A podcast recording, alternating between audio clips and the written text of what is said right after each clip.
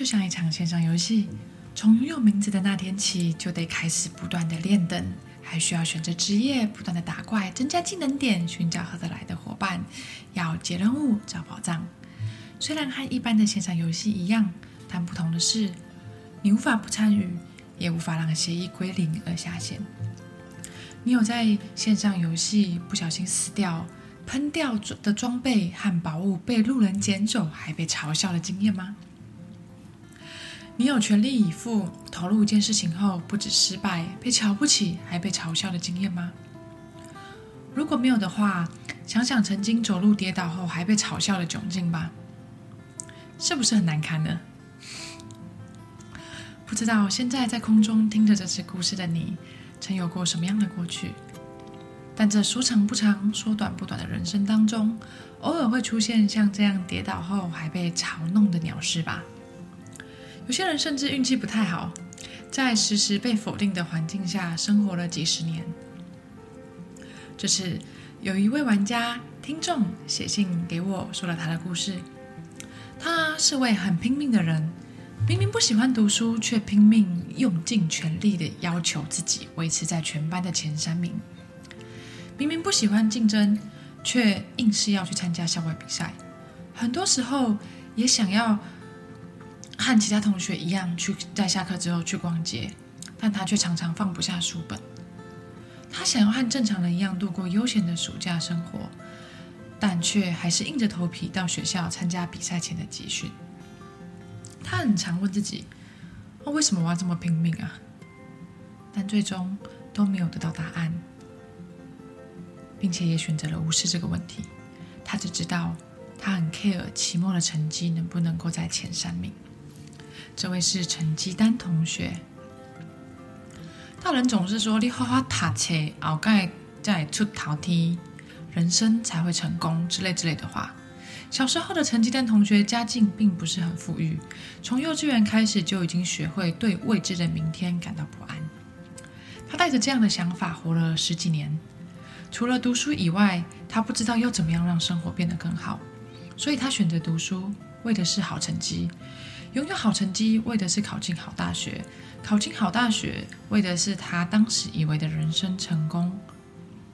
周六周日是常人用来还睡眠债的重要日子，但成绩单同学选择早上七点起床，因为当时的他正准备参加校外比赛。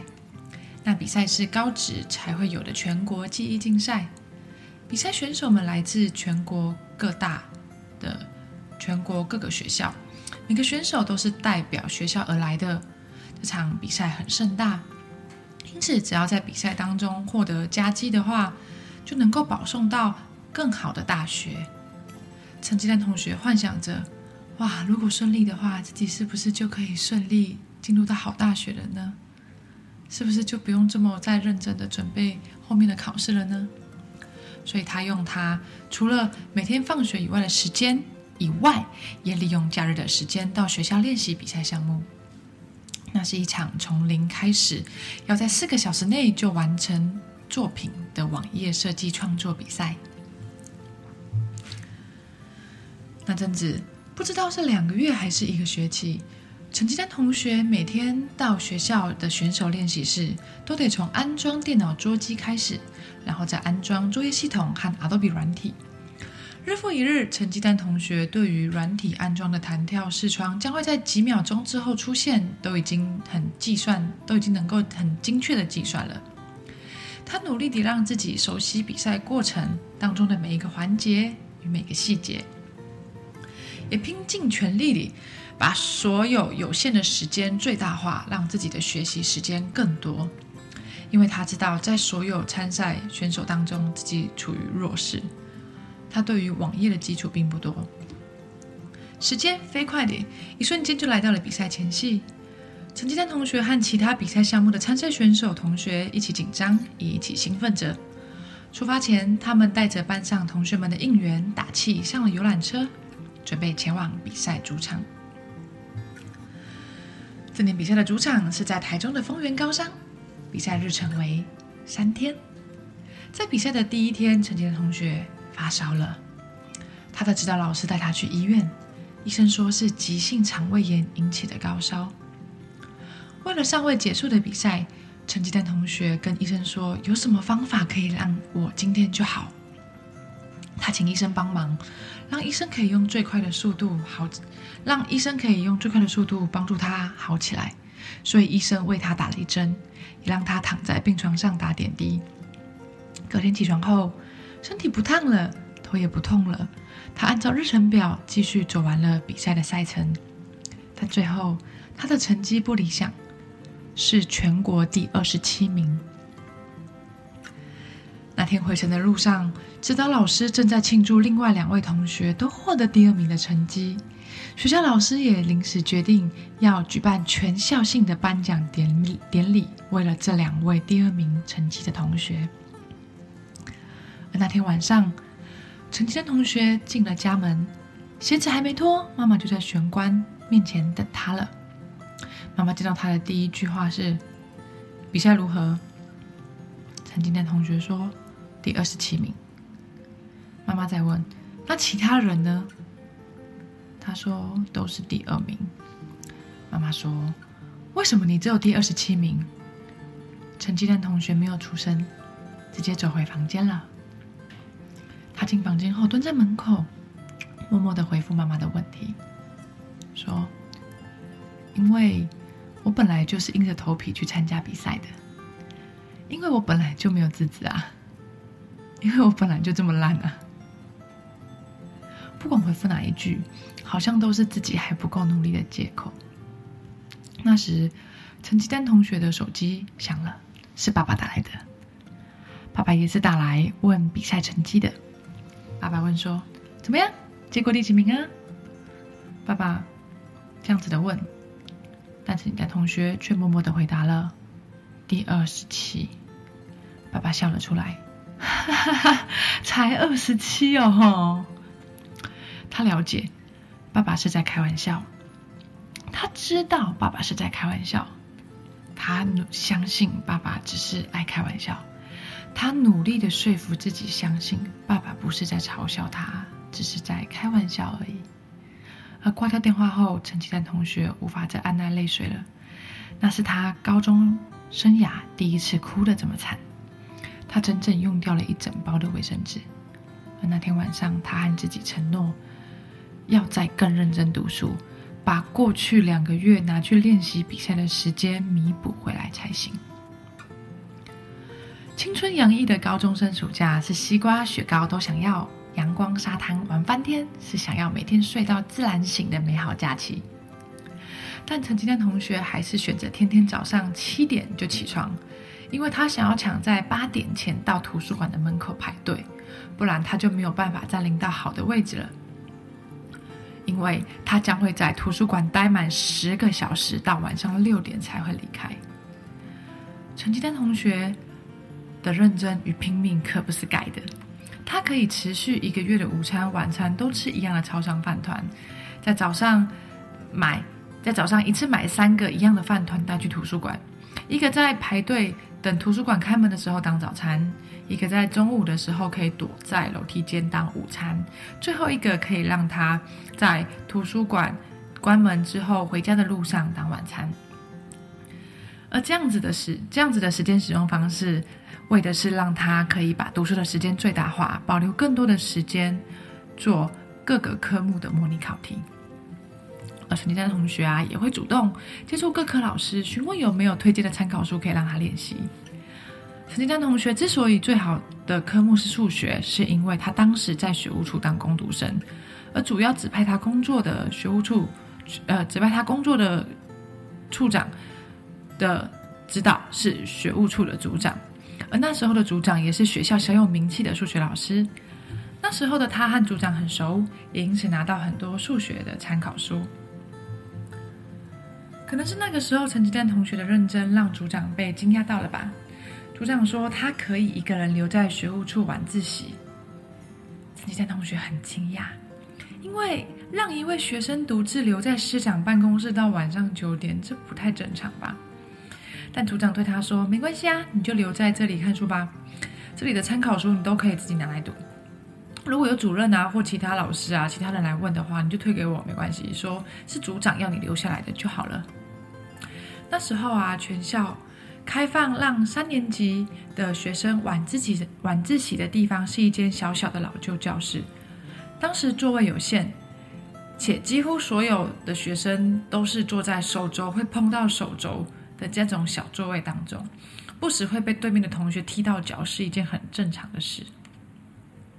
但陈金丹同学竟然能够独自留在宽敞的学务处里面读书，有电脑可以用，有各个出版社的教师用参考书可以读，还有学校办活动常剩下的零食棒棒糖可以吃。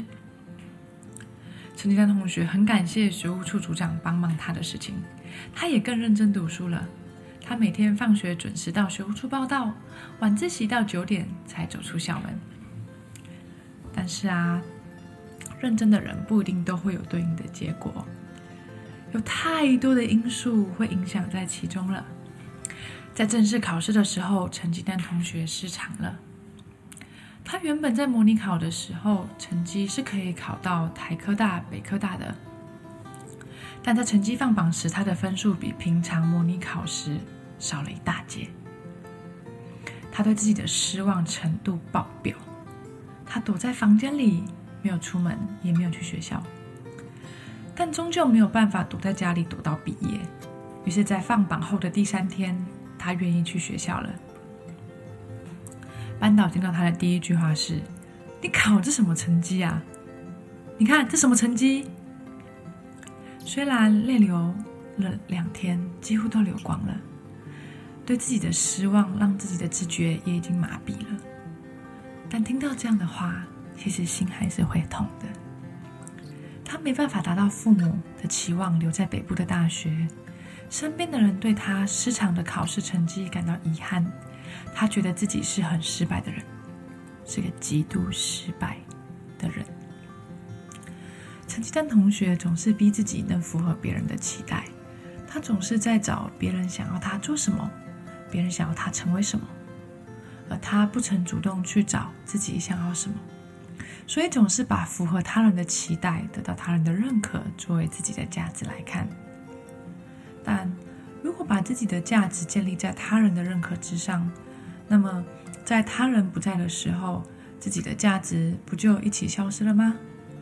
更何况人生从来都不是完全的，哪有可能符合所有人的期待呢？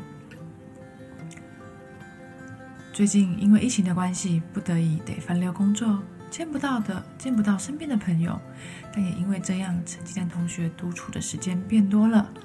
他重新开始认识自己，学着与自己独处。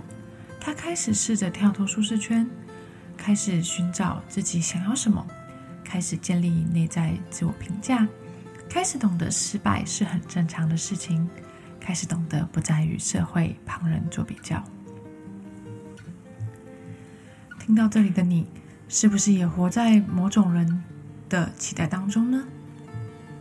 如果你不是的话，那真心的为你感到开心，因为你能够带着自信迎接每天的早晨。但如果你也像陈金丹同学一样的话，我们一起来重新认识自己吧。今天的最后，这里有三个问题想要留给你。第一，现在的你是什么样的人呢？第二，三十年后的你会是什么样的人呢？想成为什么样的人呢？第三，在人生的最后，在你的生命走向终点之前，如果能够对亲友们说出你人生当中一则最精彩的故事，你会想要跟他们分享什么样的故事内容呢？这三则问题让陈鸡蛋同学变得更勇敢了，也因为曾经多次的失败经验，让他学会了如何面对失败。因为他懂得做身份认同，他不再害怕别人的嘲笑、否定和批评了。